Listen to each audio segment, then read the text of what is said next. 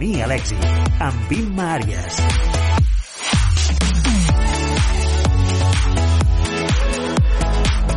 Són les 4, és dimarts, dia 10 de març, i avui és el Dia Mundial de la Genialitat. Benvinguts i benvingudes a la producció amb Pau Miquel, Laisa Sánchez, Sara Lachap i Nacho Encinas.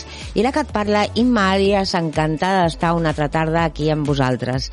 Al programa d'avui conversarem amb Maria Luisa sobre descobrir com se mueve mi mente.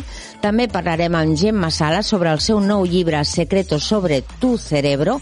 I finalment trucarem a Josep Roset, president del CCTC per conversar sobre la Fira de Discapacitat Sí, millor. A les tardes de Cultura FM trobaràs el camí a l'èxit. Música, cultura, tendències, emprenedors... Camí a l'èxit, amb Imma Àries. Cada dia de 4 a 5 de la tarda.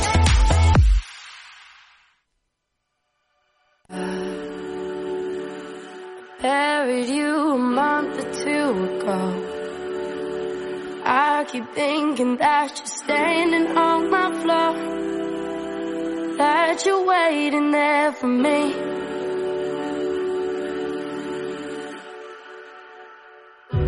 Hey, my love. You've walked out a hundred times. How was I supposed to know this time that you wouldn't come? That you wouldn't come. Oh.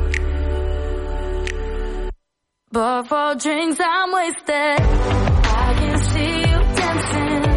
I can lay down next to you the foot of my bed. I amb Talia de Kim Princess entrem a parlar amb Mari- María Luisa Martín Miranda. Buenas tardes, María Luisa, ¿cómo estás?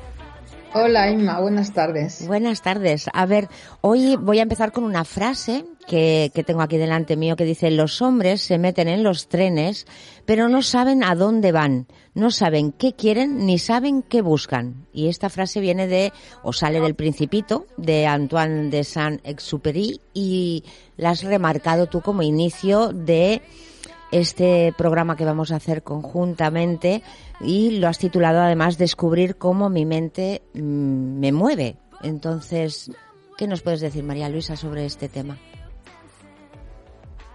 ¿Me oyes Bueno, hoy lo que, Sí. lo que me gustaría es que pudiéramos empezar a descubrir Sí. cuáles son los- esos caminos desconocidos por los que transcurren mis decisiones. Vale. ¿Y esos caminos desconocidos, eh, cuáles son esos caminos desconocidos? Pues mira, esto es como mm, el otro día con mi madre en la residencia. Sí. eh, me decía, pero bueno, esto de tomar decisiones, esto es que yo digo que voy a hacer algo y lo hago, ¿no? Bueno, pues aparentemente, sí, algo tan sencillo como quiero hacer algo y me pongo y lo hago, no es tan sencillo. Algunas personas no tienen to- toda esa motivación esa fuerza para conseguir aquello que dicen que quieren. De manera que hay momentos, por ejemplo, eh, yo tengo un, un sobrino adolescente y cuando yo era adolescente, eh, que tenía que decidir si hacía letras o ciencias, a mí me costó muchísimo tomar esa decisión. La tomé porque casi la tomaron por mí. Pero si yo hubiera tenido que decidirlo por mí sola, no sé si hubiera podido decidirlo a tiempo. ¿Por qué? Porque una decisión es, mucho más que quiero hacer algo y lo hago. Eh, en una decisión hay micro decisiones concatenadas, un montón de decisiones pequeñitas y algunas de ellas más grandes de las que muchas veces no somos conscientes.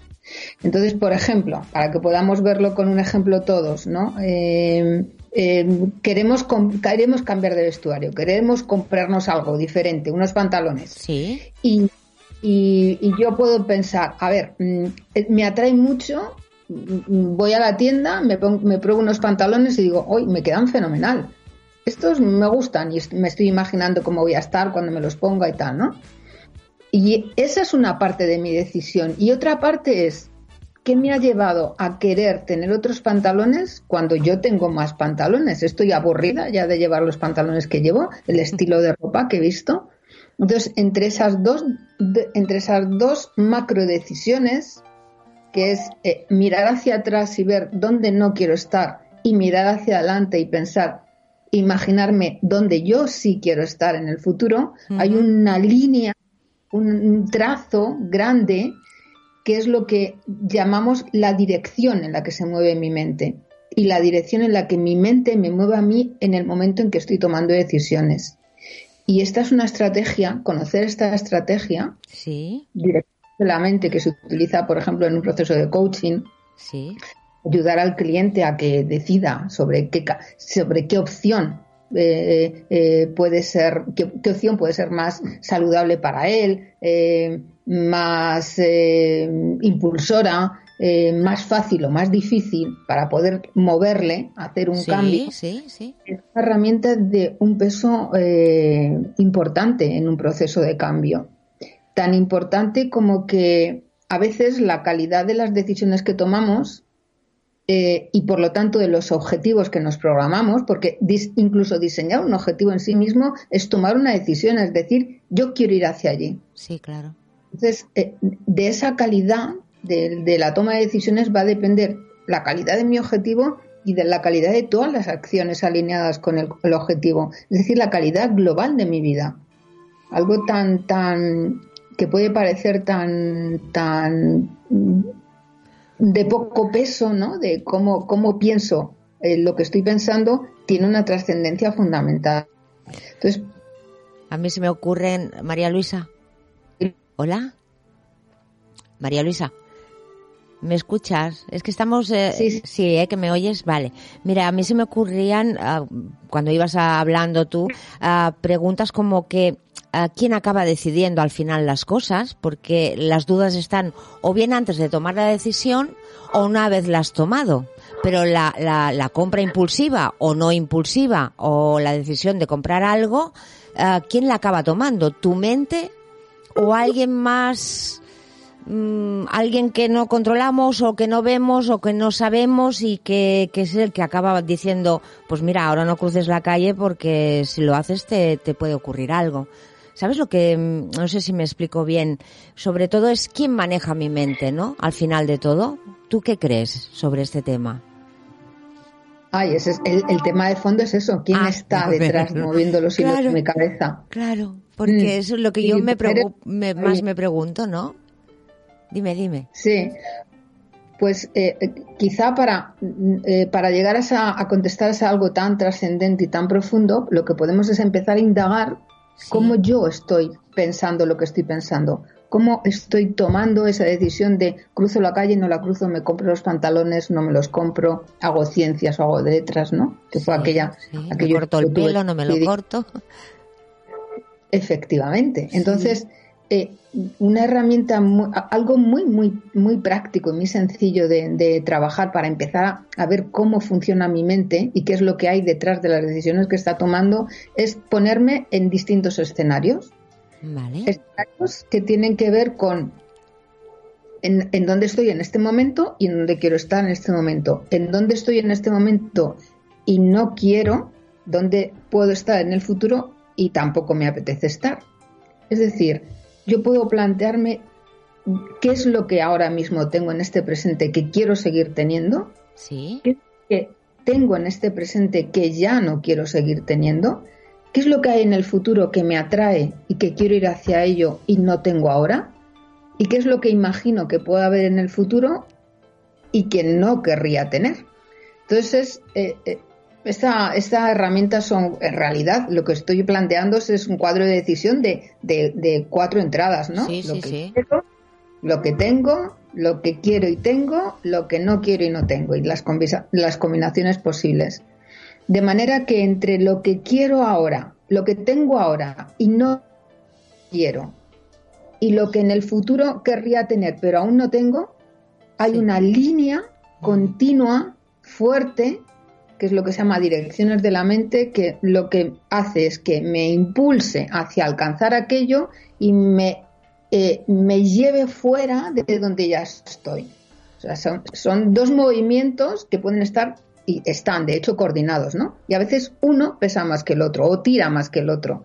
Es eh, el rechazo, el alejamiento de una situación que ya no quiero seguir viviendo y el acercamiento, la atracción por algo que me motiva mucho a lo que quiero llegar y que me, que me gustaría conseguir. Esto es lo que se llaman direcciones de la mente, Pero por acercamiento y por alejamiento. Sí, pero Y- es- un salto al final, ¿no? Es un salto, digamos, cuántico. Sales de un lugar y saltas a otro completamente, bueno, que está más, a- más allá. O sea, siempre hacia adelante, ¿no? Por decirlo de alguna forma, si lo queremos visualizar. Entonces, ¿qué te impulsa a dar este salto? Ah, bueno, personas como tú, evidentemente, sí que te ayudan a, a, sobre todo, a hacer ese cuadro y a darte cuenta de muchas cosas, ¿no? Pero el, el salto al, al final, ¿quién lo da? ¿O qué, cuál es el impulso que te mueve a llegar a ese lugar que quieres llegar? Porque hay un, un montón de tiempo intermedio que yo diría que a veces se pierde y mucho. Mucho tiempo Pues perdido. esto Va, va a depender de cada momento. La mente funciona, eh, si pudiéramos hacer a ver, eh, un, un fotograma, Sí. fotograma a cada uno de nuestros pensamientos, es como, como una concatenación de situaciones a las que vamos respondiendo. Y en, es- en este caso lo que estaríamos es respondiendo a todas esas microdecisiones que al final, sin que nos demos cuenta, nos acaban colocando en aquel sitio al que decíamos que queríamos ir o, o en otro.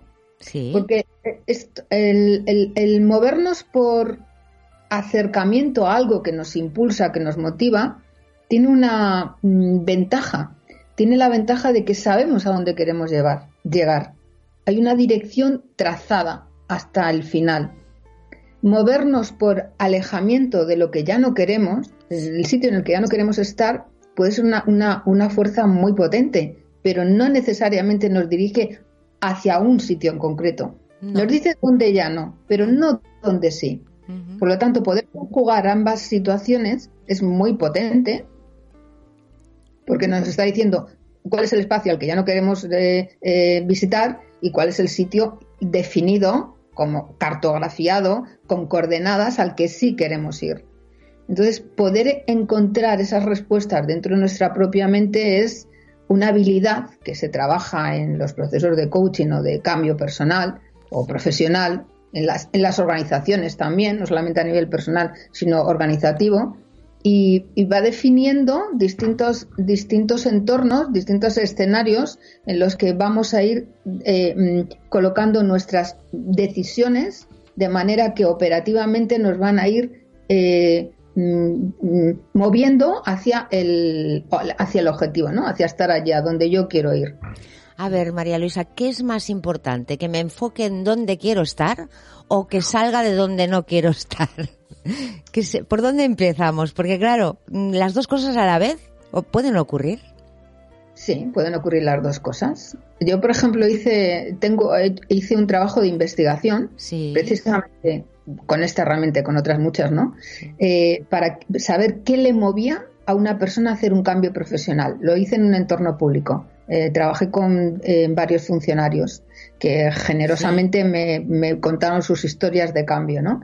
Entonces, eh, curiosamente, en, en todas las situaciones, mm, mm, el momento de cambio se produjo cuando, en todas las ocasiones menos en una, el momento de cambio mm, se produjo, el disparador se produjo cuando se dieron cuenta estas personas de que donde estaban ya no podían seguir.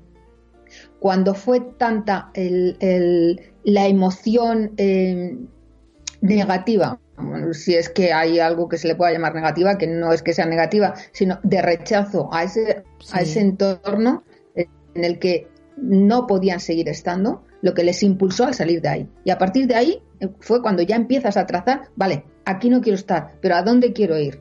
Claro. Entonces, Primer- ese primer movimiento fue impulsor, fue definitivo, porque una vez que uno sabe dónde no quiere estar, mm, primero que ya es más fácil no volver a estar en, es- en algo que tenga algo parecido con eso y a partir de ahí construir hacia dónde quiero ir. Por lo tanto, las dos cosas son muy importantes. Y a veces lo que nos mueve tanto es sentirnos atraídos por algo que, que, el, que- que el hecho de estar en un sitio y estar a gusto incluso no es tan determinante. O sea, no, estar, no, no es tan, de- tan determinante como decir, pero es que allí voy a estar muy bien. con aquella persona, en aquel paisaje, en aquella casa. Mm, Podemos todos recordar si nos hemos cambiado de casa, si hemos hecho un viaje. Mm, Ese momento de cambio, ese momento en el que queríamos ir a ese sitio y no a otro, o habíamos escogido esa casa y no otra, ese momento es muy atractivo. Sí, mientras lo escoges, sí. Lo que pasa que luego mm, finalmente tiene que, que- tiene que haber un acierto en la decisión, porque muchas veces has soñado con una casa, te la has acabado comprando, pero ha sido una cárcel o, un viaje con una persona que pensabas que estarías fantásticamente bien y ha sido el peor viaje de tu vida. O sea que nunca proyectamos o a veces proyectamos cosas que parece que van a tener un final feliz, por decirlo de alguna manera, pero realmente son ¿por qué nos equivocamos tanto? Incluso en las cosas tan tan grandes, ¿no? Tan poderosas como es el cambiarme de casa o el tener una pareja e irme de viaje. ¿Por qué nos Bueno, equivocamos en eso? hay muchos ingredientes y a mí no me gusta la palabra, a ver, es algo que, que utilizamos habitualmente, me equivoco. Eh, he tomado una decisión y los efectos de esa decisión no han sido los esperados. Eso es verdad. Los resultados no eran los que yo esperaba. Pero tanto como equivocarme, porque lo importante de tomar decisiones, de ser consciente de tomar decisiones, es que estoy poniendo el foco en mí. Estoy aprendiendo sobre la, sobre la marcha, o sea, aprendo en el proceso. No me fijo tanto en el resultado. O sea, al, al resultado, el objetivo al que yo me, al que yo me dirijo es como el faro pero el camino es lo realmente importante, cómo yo llego allí. A veces tenemos tanta prisa por llegar a algún sitio que se nos olvida hacer las cosas entre medias. No hemos hecho la maleta, no hemos preparado, no hemos pensado en todas las situaciones que teníamos que, por las que teníamos que atravesar. No las hemos valorado. Forma parte de tomar la decisión, tomar decisiones conscientes, hacer ese, ese trabajo de si yo eh, llego allí, ¿qué es lo que voy a sentir? ¿Qué voy a ver? ¿Qué voy a escuchar? ¿Cómo va a ser mi vida en aquella situación? Y eso a veces, así como que lo coloreamos de algo más agradable o menos agradable, pero no, pero necesitamos mucho más detalle. Y, y- y si yo dejo de estar aquí, ¿cómo me voy a, cómo me voy a sentir? ¿Qué voy a escuchar? ¿Y qué voy a, qué voy a hacer? ¿Y qué va a pasar en mi vida? O sea, es poner de nuevo foco en, en- en el proceso de yo sigo aquí, yo voy hacia allí, yo hago este camino y, y trazarlo de una manera consciente y sabiendo que todo lo que hacemos tiene consecuencias, tiene efectos y esos efectos a veces lo que pasa es que no los hemos explorado lo suficiente y además no tenemos todas las respuestas, nunca se tiene to- todas las respuestas. No. Nunca es una generalización. Muy pocas veces tenemos las respuestas a todas las situaciones. Eso es PNL, ¿eh, María Luisa? La generalización. no, es que... Esto es Dios en mi vida, que lo aprendí yo así con el acrónimo de generalizar, omitir Sí. y, y- y- y distorsionar, ¿no? Lo que, incluso lo que yo estoy pensando y, y- y haciendo. Pero tienes, madre mía, una sabiduría porque en tu, yo al final me doy cuenta de que realmente tenemos que saber lo que queremos, porque es que si no, mm, ya no hace falta proyectarse, porque si no sé lo que quiero o, o qué me está pasando, a dónde voy a ir, ¿no? Si, es que no lo sé. Entonces, mm, para saber lo que quiero, yo creo que la calma, que la no precipitación, en, en pensar que ese sueño que has tenido durante mucho tiempo es el verdadero, el definitivo, que eso no existe, que realmente todo es camino y todo se va mm, viendo según vas a- andando y que tampoco hay el fracaso o el error porque de todo lo que puedes podrías pensar que saliera muy bien, sale muy mal, pero realmente te llevas un aprendizaje y una lección de vida que al final te das cuenta de que era lo mejor que te podía pasar. No sé si estás de acuerdo conmigo. Sí, encontrar lo mejor de entre todo Sí.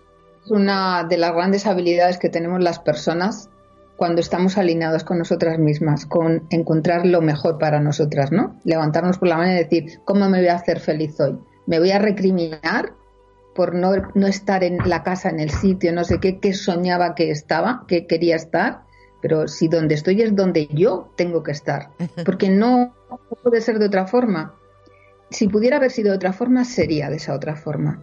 O sea, es encontrar la inteligencia para vivir en cada momento con honestidad, con, eh, autenticidad mm, bueno, cara a cara con lo que la vida nos ha traído. Y eso no significa dejar de trazar planes, claro. Los planes son los que nos van a motivar a cambiar, a tener experiencias diferentes. Pero no desde la recriminación, no desde el error, no desde mm, eh, no lo tenía que haber hecho así. Si yo, no lo tenía que haber hecho así, si lo he hecho así, es porque yo tenía que aprender algo de esto. Justamente. Poder Mm. conmigo con esa, con esa comprensión y con esa compasión hacia mí misma y mis decisiones, pues es fundamental. Sí. Y poder utilizar ese tipo de herramientas que ponen foco así eh, mental y emocional a las situaciones, bueno, es una forma de hacerlo. Es una forma, es una decisión, es una forma de vida que tú decides vivir y al principio a lo mejor parece que mm, obligada, estás obligado a renunciar a cosas o a resignarte o a decir que esto es lo que toca porque, pues por- porque la vida es así, pero mm, mm, en este, viéndolo de esta manera no vivimos felices. Si lo vemos como, como que es lo que es- lo que está pasando es lo que toca que pase y lo sentimos desde el corazón, ahí sí que podemos conseguir la felicidad, estemos donde estemos eh, y pase lo que pase, ¿no? Mm, No sé, yo lo veo así. ¿Tú cómo lo ves? Así es, es que eh, luchar contra la realidad, que es el, el sitio en el que estoy, es una batalla perdida, pero solamente en el 100% de las ocasiones. En el 100%, siempre. Eso es generalizar, pero es real, ¿no? Eh, claro, es que la realidad se va a imponer siempre. Entonces, o, o- o voy a favor, voy a favor de mí y de mi situación y de mi vida, o, o permanentemente en lucha, eso es agotador, eso me deja sin energía, me deja sin opciones además, porque cuando la mente se, se eh, emocionalmente queda como clausurada, en- encastrada, encarcelada por las emociones, no tenemos opciones, nos quedamos sin, sin opciones. Entonces, estar pensando todo el tiempo que me he equivocado, con la culpa, con el remordimiento, con la, con la resignación, como la tristeza absoluta porque ya no voy a ser capaz de hacer nada, eso es muy inoperante desde el punto de vista eh, físico, incluso me deja sin, sin energía para moverme, salir de casa y afrontar la situación, la realidad. En la realidad están todas las posibilidades. No, si yo me dedico a rechazarlas, me dedico a quitarme opciones a mí misma. Una cosa, ah, María Luisa, en Cleo Resuelve, consultores, eh, estáis preparando, habéis preparado, ya os vais de viaje, ahora yo no estoy, en el- a veces no sé en, el que, en qué día estoy, pero hagamos un repaso de este ciclo de transformación que, que estáis em, eh, creando para que mucha gente se apunte y para que realmente es- se conviertan en exploradores, ¿no? De su propia vida y, y que sepan, pues, más de lo que sabemos. Cada día podemos aprender un poquito más. ¿Cómo está este tema? ¿Cómo lo llevas? Pues mira, hemos diseñado mm, un viaje alrededor del mundo sin necesidad de mascarillas ni guantes, porque es alrededor del mundo de cada uno, de nuestro mundo Sí. eh, particular, personal y profundo, en el que ir descubriendo desde a dónde quiero a dónde quiero ir, cuál es mi objetivo y diseñarlo de manera inteligente, coherente y alineada con mis valores, cuáles son las motivaciones, lo que me mueve y aprendiendo a tomar decisiones que, esté- que sean inteligentes y que realmente me llenen, me hagan recorrer un proceso de sabiduría para finalizar el ciclo volviendo a ¿y ahora qué? Vuelvo a plantearme otra situación, vuelvo a confiar en mí y a lo largo de todo el recorrido vamos a trabajar con mapas, brújulas, todo Bueno. el instrumental necesario para hacer ese recorrido. Eh, caminará por aguas como por ejemplo de la duda, la incertidumbre, cómo enfrento los conflictos, qué pasa con, mis- con el mundo de mis emociones, cómo me comunico con el cuerpo, cómo se comunican mis palabras, qué dicen de mí las palabras que yo digo. Aprender todo eso, aprender eh, in- infinidad de herramientas como esta de la que hemos empezado a hablar hoy, que es las direcciones de la mente, pues nos dará, no solamente nos llenará de la maleta de muchas cosas muy útiles, o la mochila, o lo que sea que, que queramos llevar al viaje, sino que lo que hará es que podamos experimentar en primera persona cómo es utilizarlas en nuestra vida real. no en la vida especulada, sino en la vida real. Es un, es un viaje de, de transformación, es un viaje que se va haciendo a la vez con cada una de las personas que vayan a subir a este crucero y vayan a arriesgarse a encontrarse con esa persona que están deseando conocer, que son ellas, Ellas mismas al final, claro, es lo más importante, conocernos. Espero que ese crucero esté lleno, lleno, lleno a tope, que el barco vaya por rumbo maravillosamente guiado por, por ti y tus compañeros, me imagino que formáis un equipo. Si alguien se quiere inscribir en www.suma, e S-U-M-A.com, Ahí pueden eh, inscribirse en el curso y como siempre, María Luisa, un placer escucharte, hablar contigo, eh, crecer oyendo lo que dices, verificar cosas que siento y contigo me es más fácil estar eh, en, en el camino y que te quiero mucho, te mando un beso desde Barcelona y que nos vemos cuando tú quieras. ¿De acuerdo? Lo mismo. Un beso desde Madrid también es. y un abrazo muy bonito. Muchas gracias. A ti, cariño, a ti. Adiós, buenas tardes.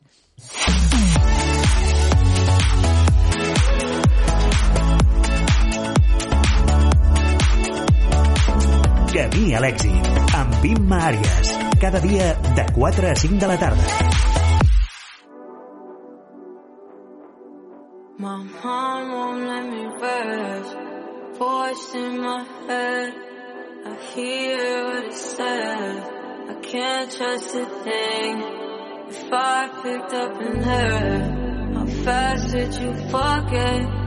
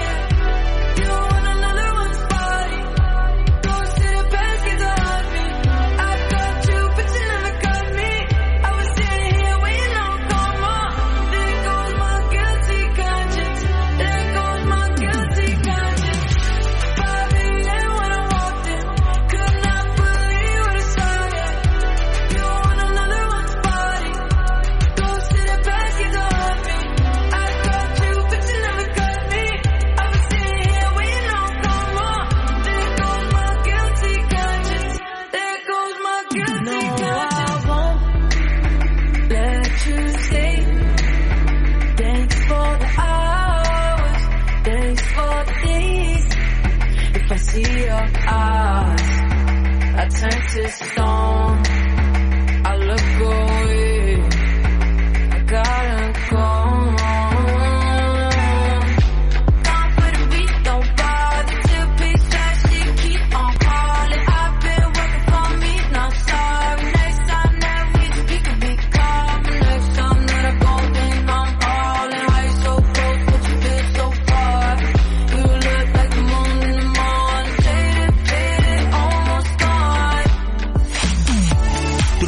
Tots els podcasts de Camí a l'èxit a culturafm.com.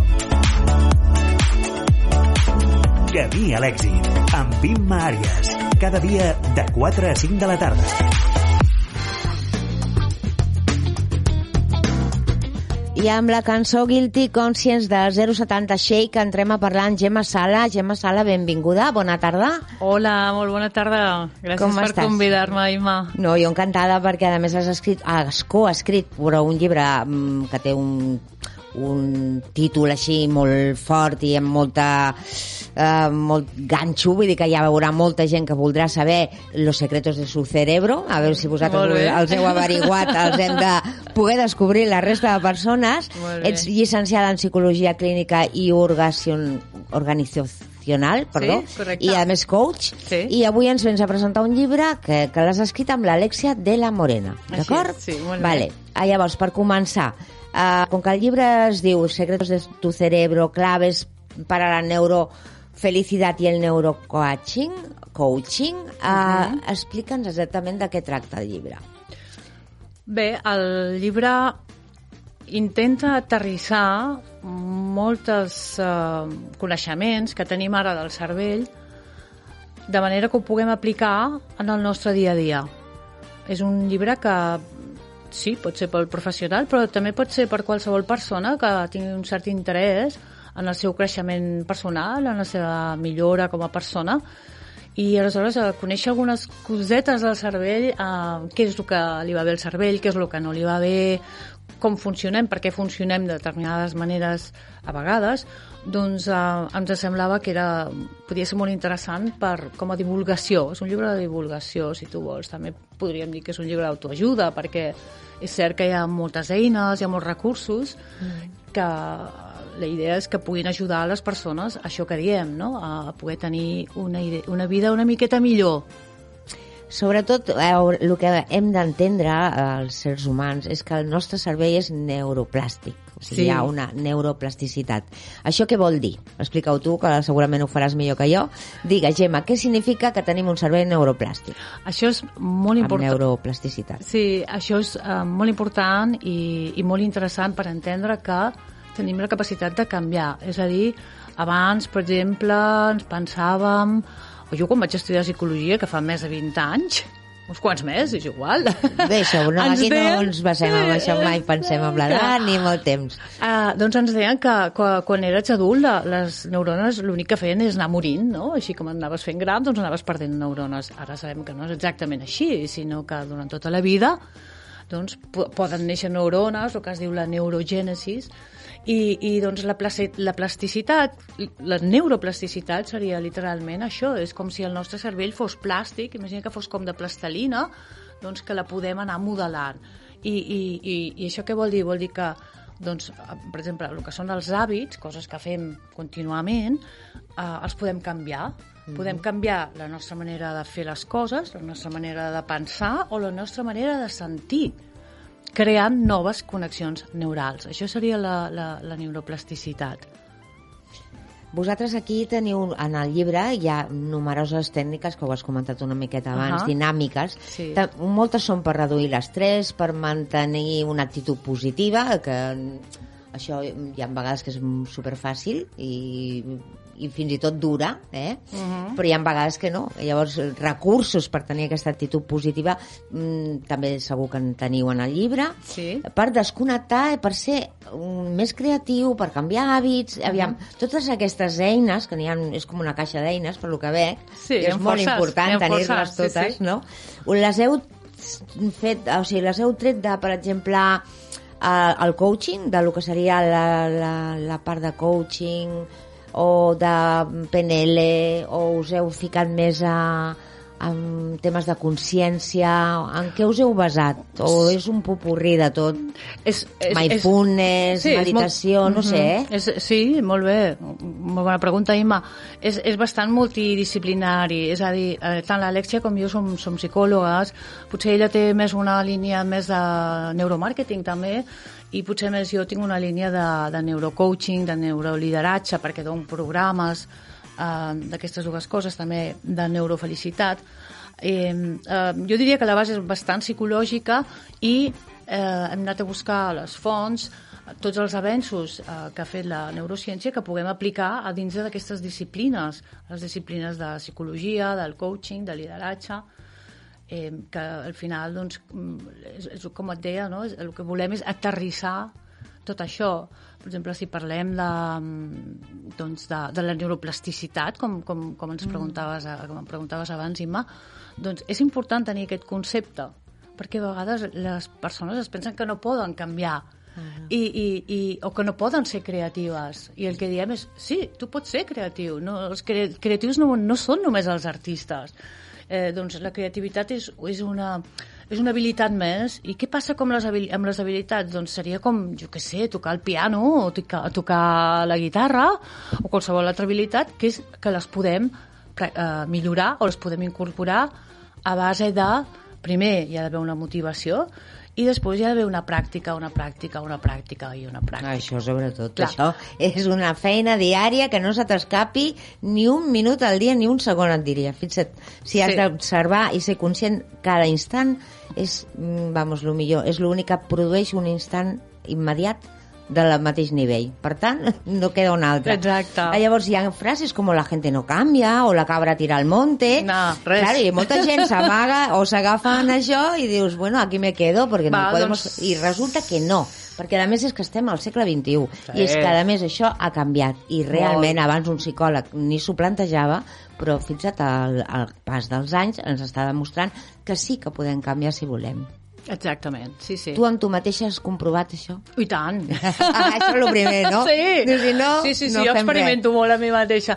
De fet, eh, una de les coses que m'ha portat a, a voler aprofundir més amb, amb el tema de la neurociència ha sigut a partir d'observar canvis en mi mateixa i, i concretament amb la meditació. O sigui, fa molts anys que, que faig yoga, fa més de 15 anys, i, i aleshores, bueno, d'alguna manera quasi bé és una evolució natural, que del yoga passes a la meditació, i, i, i, i jo amb la pràctica de la meditació notava canvis, notava que estava menys reactiva, doncs notava que tenia una capacitat de concentració molt més alta, i això és el que passa, de fet, quan meditem. No? I dic, bueno, tot això són, són canvis que es poden tra traduir en comportaments però que venen d'un canvi del cervell no?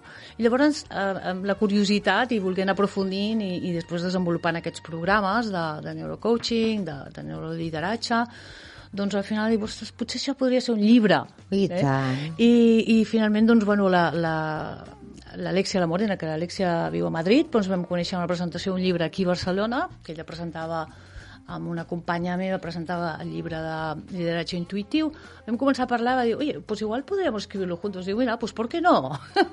eh? I, i doncs, Dit bueno, i fet, noia. Dit i fet, i, i, i, bueno, dit i fet, i molta feinada, i molt de això temps. segur, això segur. I, i, i doncs finalment doncs, també hem tingut la gran sort de... Aquí ha- han conspirat diverses coses, a part de que ens trobéssim amb l'Alexia, doncs també que l'editorial Caire- Cairós ens publiqués, jo crec que no podem tenir un millor padrí que, que l'Agustí Pàniker, eh, estic molt contenta. També teni, comptem amb el, amb el Pere Estupinyà en el pròleg, Sí, és el que estava mirant jo, Sí. que, que fa un pròleg també del llibre. Exactament. Presenteu el llibre el 12 de maig a la Casa del Llibre de Rambla Catalunya, que tampoc... Aviam, que no és fàcil, vale? Sí, sí, sí, bueno. No és fàcil, no, no, no, no. I després a Madrid, a la Casa del Llibre, també, de juny. la Gran Via 29, Sí, o sigui que això juny. serà al juny, el 15 de juny. Mhm, exactament. Doncs, eh, bueno, només puc felicitar-vos de, per, per haver aconseguit aquesta, primer, la unió de dues persones a, a, i, i tocant mm, diferents temes, però Sí. amb, amb visions diferents, que m'imagino que per això... Sí, s'ha enriquit. heu, exacte, Mhm, per això, mhm. perquè ja cadascú tenim el nostre, la nostra manera de fer, de sentir, de parlar, i clar, mm, a vegades diuen un llibre ha de ser un, que ho escrigui una sola persona, no. A vegades s'ajunten dues persones i fan alguna meravellós que per separat segurament no haguessin pogut fer. No, no hagués sortit així Ai, de, de, jo et de ben felicito segur. molt. Sí. Si vols llegiré el que diu el Pere Estupinyà. Sí, bueno, no sé si vols que expliquem qui és Pere Estupinyà. Sí, bueno, explica-ho, si vols, bueno, sí. eh, el Pere Estupinyà és, um, és, és un estudi de les neurociències i és el, diuen que el successor del punt 7, Ah, sí? ho diuen, entre... Bueno, mira, però sí, que- que dir, sí, sí. ahà, que té aquest programa TV2 que es diu El cazador de cerebros. Y ella es el que diu, fet, sí. con un enfoque que pretende inspirar a profesionales, líderes o a cualquier persona interesada en su crecimiento y mejora, las páginas de este libro son una verdadera orientación para comprender las necesidades de tu cerebro y diseñar tu propia filosofía de la felicidad. I això sí que el, la felicitat és única i personal, intransferible. Sí. Per tant, és això de la teva pròpia filosofia de la felicitat. Em sembla que si algú llegint aquest llibre ho aconsegueix, està invitat al programa que ens ho expliqui perquè Ah, sí, realment... seria meravellós. Home, se- I tant que realment ha sí. fet una... és algo molt important. I abans d'acabar el programa, m'agradaria, com que ja saps que es diu Camí a l'èxit, Sí. la paraula èxit és una paraula mm, que se puede tomar de muchísimas maneras Sí. y por muchos lados, ¿no? Sí. Però a mi m'agrada preguntar sempre què és l'èxit per l'invitat, invitada, Sí. I així vaig nutrint-me jo de diferents coses, saps? Per al Sí. final saber exactament què significa per mi l'èxit, no? Però sóc una mica egoista amb això, ja ho has vist, eh? No, Però... no, no, però segur que, segur que això tu? ajuda a inspirar molta gent, no? Que, Espero que que preguntis sí. així perquè realment és una cosa molt subjectiva. Eh, jo per mi l'èxit seria com que, el teu dia, que estiguis content amb el teu dia a dia, no? I, i, i hi ha una cosa que és, uh, que és diguéssim, el, el, el propòsit, no? Quin és el, quin és el propòsit? I el propòsit eh, de cadascú té molt que veure amb les seves pròpies capacitats. És a dir, no som bons amb tot, però amb alguna cosa som bons. No? Doncs, Mhm. co- co- Conèixer-te tu mateix i saber què què se't dona bé, eh, què fas bé, i si tens la sort de poder-te alinear amb això i amb els teus valors i, i, que, i que això es converteixi en la teva professió, doncs tens, uh, bueno, és un, pot ser un bon camí per arribar a l'èxit, però que l'èxit no, cal, no, no vol dir ni ser ric ni ser famós, almenys per mi. Eh? L'èxit vol dir doncs, que et sentis coherent amb el que penses, el que sents i el que fas, i que si a sobre doncs, a, amb, amb la teva feina pots ajudar els altres, això ja és eh, el que diríem amb felicitat el, el sentit, no? Perquè per mi la felicitat és que hi hagi sentit i propòsit en la nostra vida. I de fet el sentit que això ho estudia molt també la psicologia posi- positiva, el que ens dona sentit moltes vegades té que veure amb l'ajudar a l'altre desinteressadament, no? I, I a propòsit vol dir doncs, això, no? que, que això que tu se't dona bé o, o molt bé, doncs ho, ho desenvolupis eh, cada dia una miqueta, no? per acabar-ho regalant a l'entorn que t'envolta, que encara que sembli petit o sigui petit, també t'ajuda a que aquest entorn creixi cadascú uh -huh. en el seu entorn i això es multiplica, es multiplica i ojalà el món acabi canviant Sí. amb persones que de veritat veuen que la vida és això. Sí. Mm, Conèixer a un mateix, donar al màxim als demés, Sí. sense tacharnos de ayudadores ni de que No. bien me siento ayudando a los demás, No. que no, tampoc es tracta d'això, sinó perquè jo penso que estem aquí per fer justament això. Doncs sí, perquè al sigui final que- tots som, som sers humans i I estem de passada, carinyo. estem de passada. I és massa efímera la vida, Sí. vamos, és un soplido. Sí. O I, sigui que... I l'èxit també, Ima, jo diria, ser, seria doncs que si, si realment tens molta inquietud per fer alguna cosa, busca la manera de fer-ho, no? Perquè diuen que al final de la nostra vida, de fet, ens arrepentim més d'allò que no hem fet que allò que hem fet, encara que no hagi sortit bé. Segur, això Així són que, experiències i doncs, lliçons de vida que exactament. totes tenen el seu, el seu valor i el seu sentit. Doncs sí. Pues sí, moltes sí. gràcies per acompanyar-me una estoneta, Gemma, Ha i també felicita a l'Alexia de part meva I tant, ja li i direm. nada, que las presentaciones sean, pues això, el que diuen, cuanta más gente, más éxito, ¿no? Pues bueno, Pues ahí vamos. vamos para allá. Vale, gràcies, bona tarda. A tu, Adéu, Imma, guapa. gràcies. Adéu.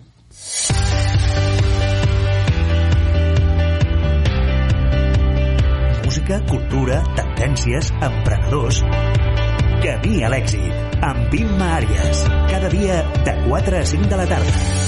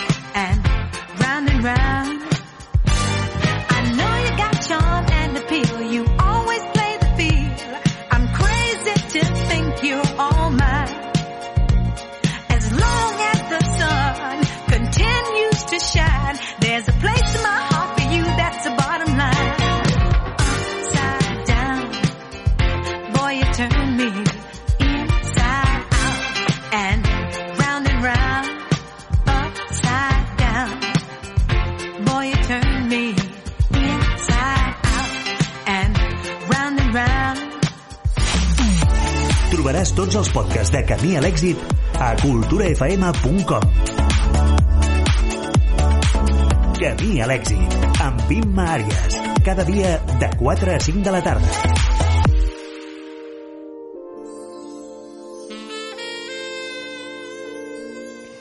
I amb la cançó d'Upside Down de Diana Rosa entrem a parlar amb Josep Roset. Bona tarda, Josep.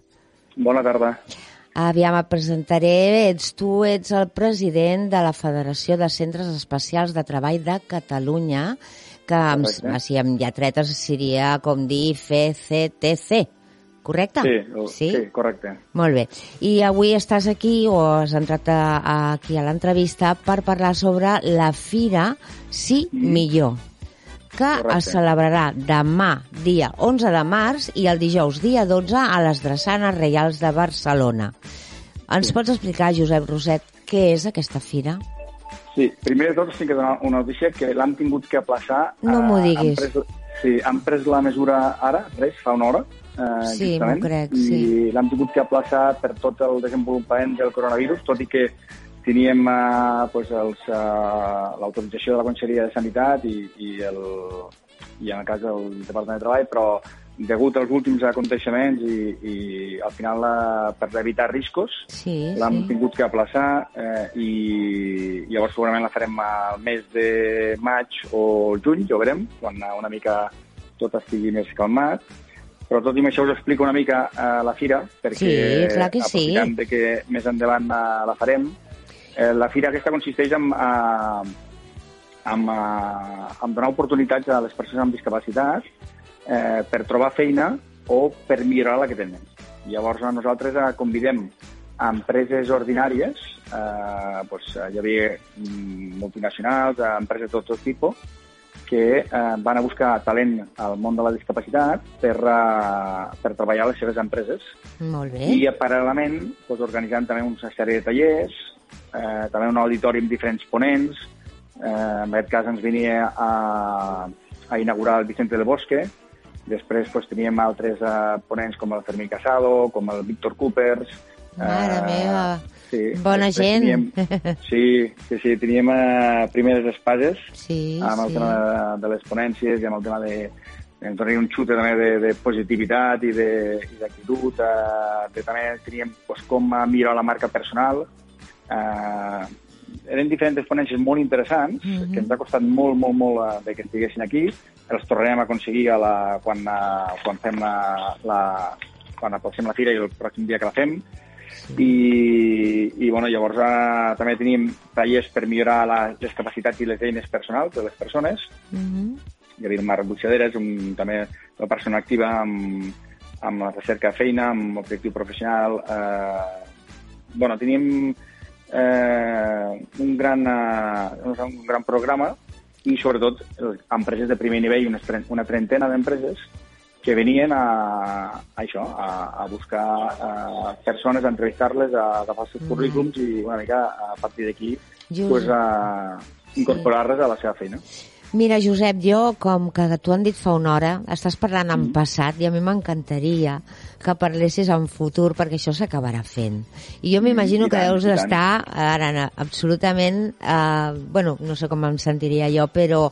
però estem tocats, estem clar, tocats. clar, perquè aviam. portem, eh, això saps què passa? És com És quan que- prepares un plat de cuina, Sí, saps? Eh, que estàs moltes hores cuinant, moltes hores cuinant i sí, portem al final se't crema, no? Dius, no. Sí, exacte. Bueno. I, i és la, la, una de les fires més importants de, de l'estat espanyol amb el tema de la discapacitat eh, i clar, eh, ja, ja hem tingut molt esforç, molta gent implicada altruistament, Bueno, treballant que- eh, perquè això es fessi i Es farà, es farà. moment- És que Sí, ho hem de sí. parlar en futur, no es fa Sí, correcte, eh, ni demà correcte. ni passat, però es farà d'aquí un temps, quan tot això calmi, totes les aigües vuelvan a su cauce i ens deixem de tantes mm, crits d'atenció, no? Perquè al final hi ha por, hi ha molta por, sembla ser Hi ha cada molta dia... por, és, és la Sí. por el que està fent eh, una Que mica sí, tota la... Perquè, de fet, aquí, si vas a mirar, a Barcelona en aquest moment, eh, de risc, risc que tan No, gran no sa- tenim. no, I llavors no, però- que tancar els centres comercials, tindrim que tancar moltes més coses eh, Mare perquè la gent no... Eh, sí, però clar, Bueno, eh, és, aquest-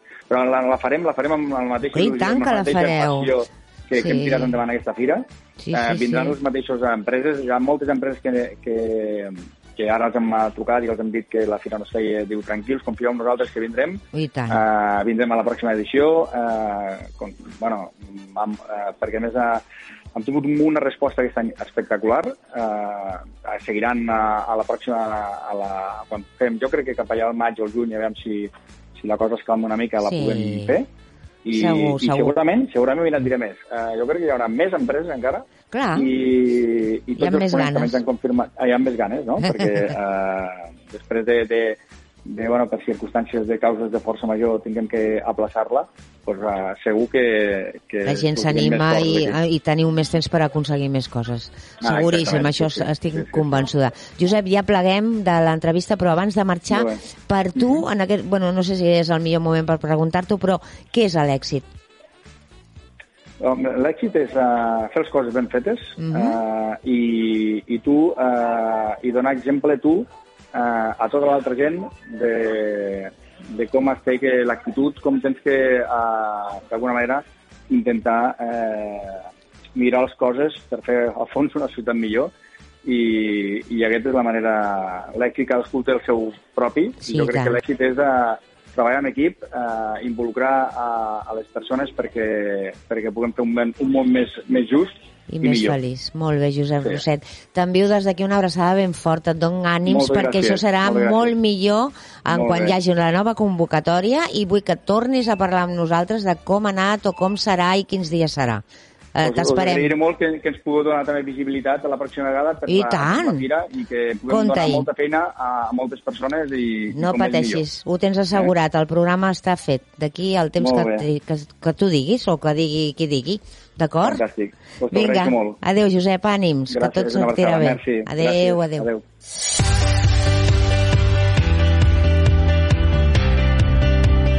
Música, cultura, tendències, emprenedors... Camí a l'èxit, amb Imma Àries. Cada dia de 4 a 5 de la tarda.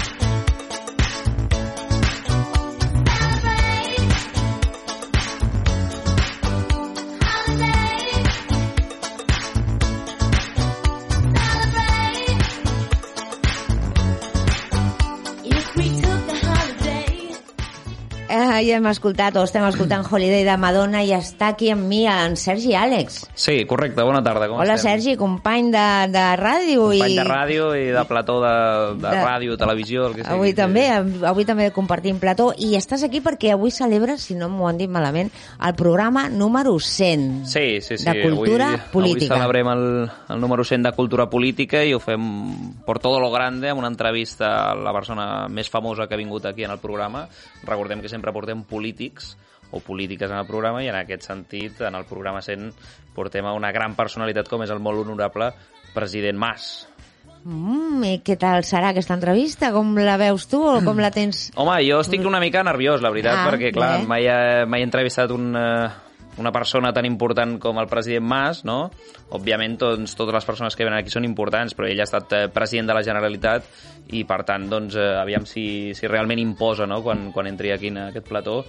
Estic bastant nerviós, però confiat també de que ho faré bé i de que serà una, una gran entrevista i que això també em donarà un cert eh, currículum, no?, perquè entrevistar una persona com és el president Mas doncs també et dona entitat com a periodista en aquest sentit. Bueno, me n'alegro molt si per tu aquests valors són importants, que Sí. ho aconsegueixis.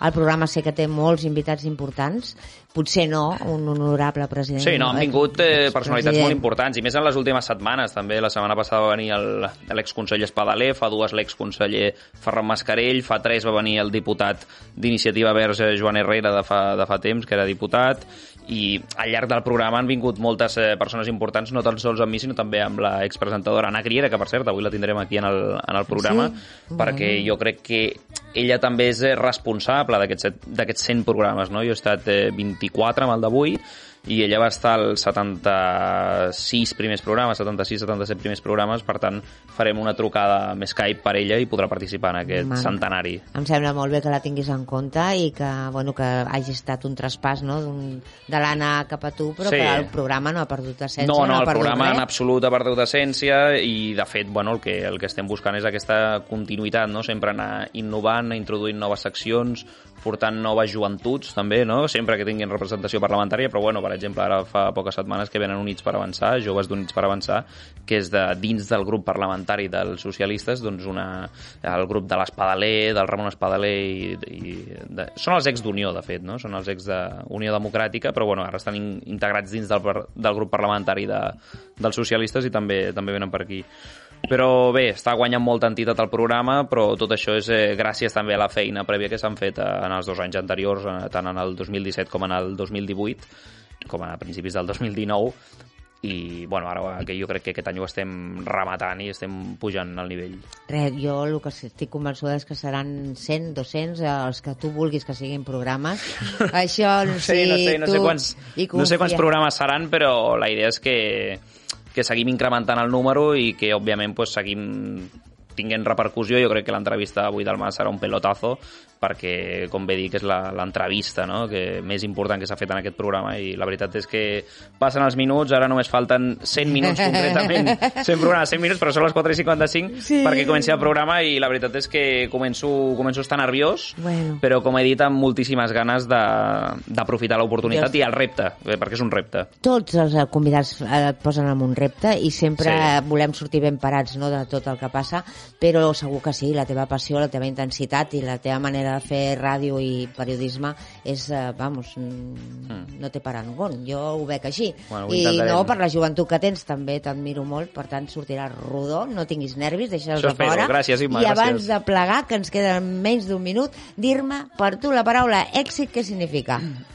Ah, per mi la paraula èxit. Bueno, Home, crec que, crec que ho vaig comentar l'altra vegada, però no me'n recordo ni el que Per si vaig un dir. cas, cada dia canvies, segur. Sí, no, mira, per mi la paraula èxit és la paraula sinònim de constància, eh? És a dir, com bé vaig dir més o menys l'altra vegada, eh, aquella persona que segueix, segueix, segueix, quan hi ha impediments, troba una solució, troba una sortida i busca un camí alternatiu, però al final sempre acabes, sempre s'acaba sortint amb la seva, dins dels límits, no? Dins dels límits de la competitivitat, per dir-ho així.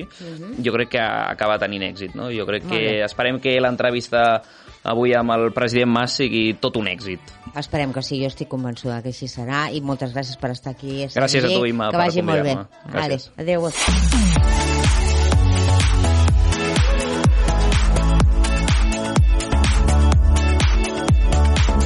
Camí a l'èxit, amb Imma Àries. Cada dia de 4 a 5 de la tarda.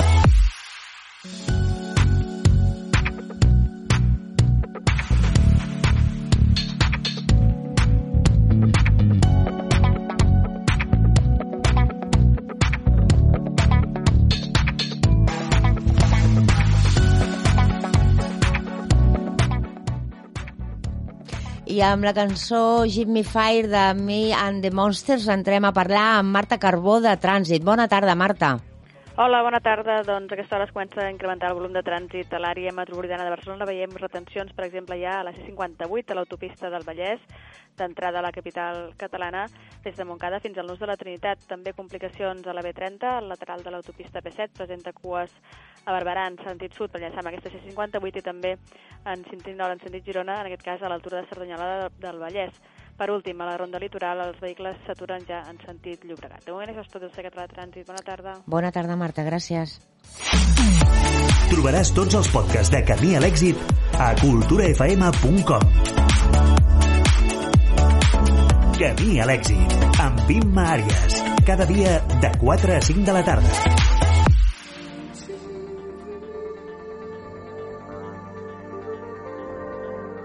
I fins aquí el programa d'avui. Espero que us hagi inspirat o ajudat en el vostre camí a l'èxit i aquí serem demà a les 4 de la tarda a Cultura FM. Una abraçada a tothom, guapos i guapes, guapes i guapos, i amb vosaltres ha estat Imma Àries i tot un equip meravellós darrere.